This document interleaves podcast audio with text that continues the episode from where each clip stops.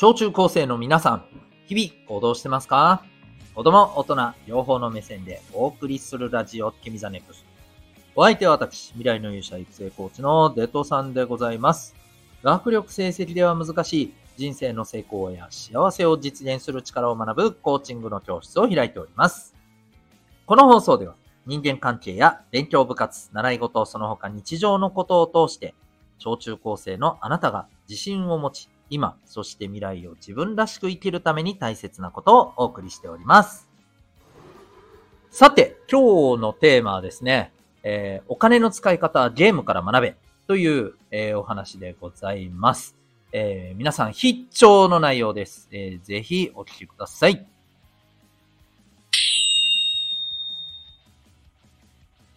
はい。お金の勉強が、まあ今日のね、えー、お話なんだけれども、あの、この放送ではね、お金に関する勉強って時々ね、あの、そういう話をしています。うん。で、皆さんもね、多分さ、周りからお金の勉強大事だよっていう話聞いたことないですか？うん。お母さんだったり、お父さんだったり、先生だったり、はたまた他の大人の人だったりね。うん。もしね、あの、いや、全然一回もそんな話聞いたことないっていう人は、あの、マジで、えー、ちょっとこれは、この機会にね、あの、頭の中入れといてください。お金の勉強、マジで今のうちにやっとかんといけないと思います。はい。ましてやですね、えー、お金の勉強、あ何なんかちょっと、なんか、いやらしい感じの匂いがするみたいなね。うん。あなんか、うん、そういう話はいいよ。なんか、うん、嫌な人間になりそうだし、とかさ。もしそんな風に思ってるんだとしたら、マジでやばいですよ。あの、あなたはやばくないけど、その考え方はやばいですよ。マジで変えた方がいいと思います。ということを前提の上で、えー、今日の話入っていきたいと思いますが、お金の使い方は、え、ゲームから学べ。はい。これどういうことかっていう話なんだけど、まずちょっとイメージしてください。皆さん自分でお金使ったことある？あるよね。うん。最近だと何にお金使いました？まあ、お菓子を買ったかもしれないし、飲み物買ったかもしれないし、えー、UFO キャッチャーに使ったかもしれないし、わかりませんけど、ね、わかりませんけど、いろいろあると思いますけどね。何か、ね、本を買った人もいるかもしれません。ね、映画を見るって言って使った人もいるかもしれません。はい、洋服を買うって言って使った人もいるかもしれません。うん、いろいろあります。はい。で、でです。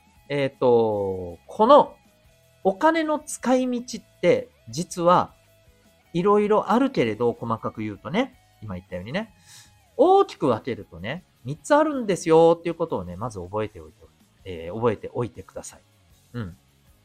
で、まあこれはね、あの、よくお金の勉強で出てくる言葉なんだけどさ、えっと、消費と浪費と投資っていう、3つの言葉。ここれが3つの使い方なんですよ。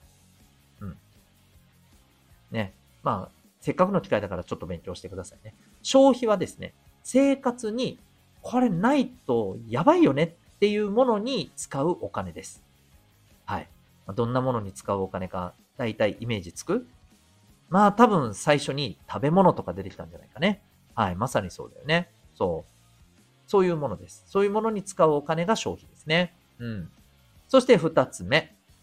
えっ、と、浪費。これはですね、まあ、別に、これなくても、まあ、困んないけど、うん。で、もっと言うと、これに使わな、あの、これをに使わなかったからといって大変なことになるわけじゃないけども、まあ、これに使ったら楽しいよねっていう、はい、そういうものに使うお金です。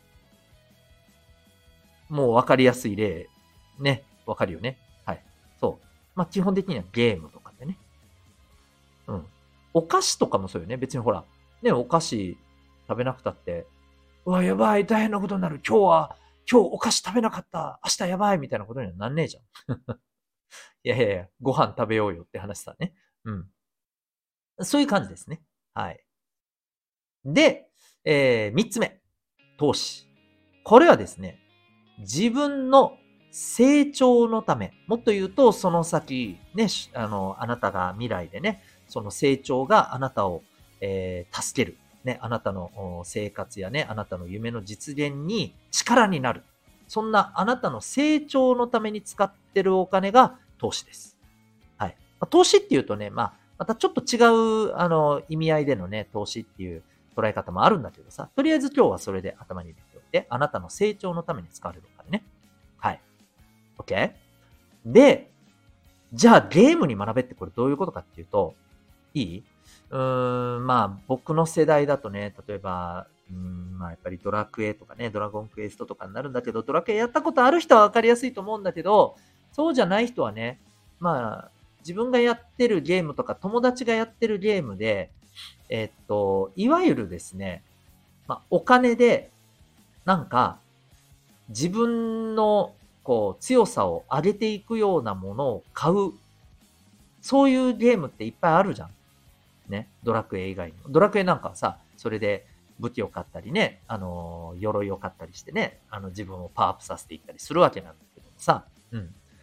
例えば、まあ、マイクラでもそういうのあるよね。うん。なんか、あのー、ちょっとこう、強化していくためのね、アイテムを買ったりするじゃんね。うん。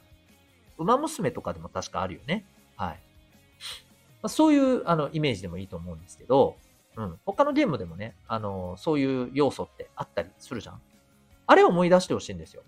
うん。ああいうゲームってさ、使われるお金ってどう？何？何になる？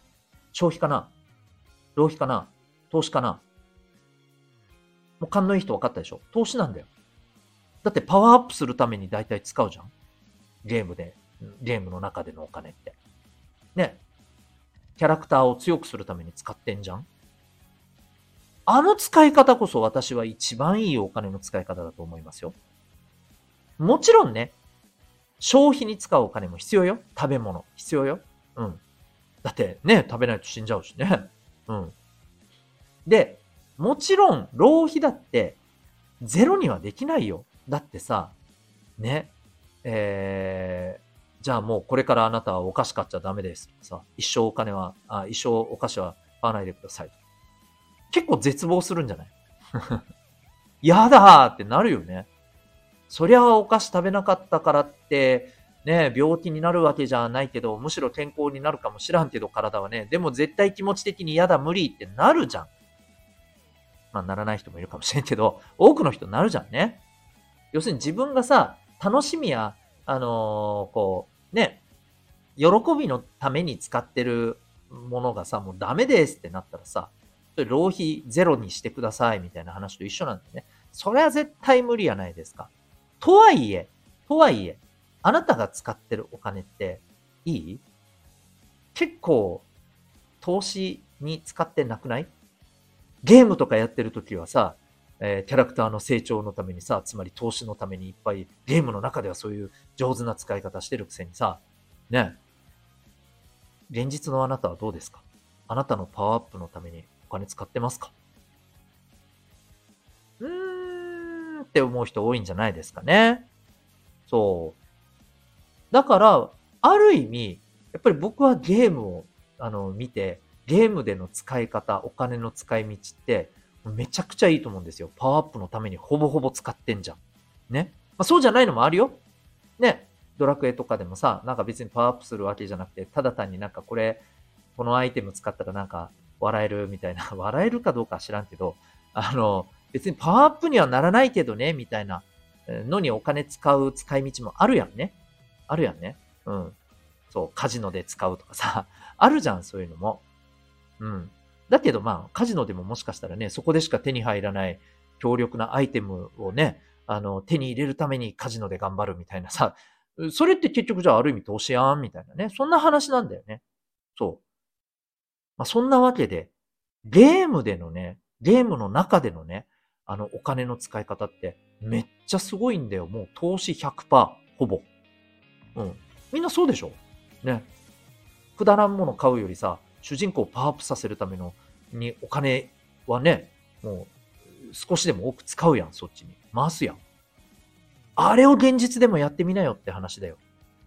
まあ、あれを現実でももう少し近づけてみなよって話ですよ。それができたとき、あなたのお金の使い方はめちゃくちゃ上手になると思います。はい。というわけで、えー、ゲームをやってる、えー、皆さん、ぜひゲームの中でのお金の使い方、投資100%。これをできるだけ現実のあなたに使うお金にも、えー、近づけてみてはどうでしょうか？というお話でございます。えー、今日はお金の使い方はゲームから学べというテーマでお送りいたしました。本編いかがでしたでしょうか？月水金日曜日はですね、こんな風に日常のことから、えー、小中高生の皆さんが得られる学びということでお話をしております。え、なんですが、えっ、ー、と、科目土曜日は一体どんな放送をしているのか。これはですね、実は別チャンネルでやっています。リンクが、えっ、ー、と放送欄の方にありますので、えー、よかったらチェックしてみてください。えー、未来の勇者のための声の SNS 民学というね、えチャンネルでございます。えそこはですね、メンバーシップ登録といって、あの、有料登録をしていただいた方が、え全部の内容を聞ける放送となってるんですよ。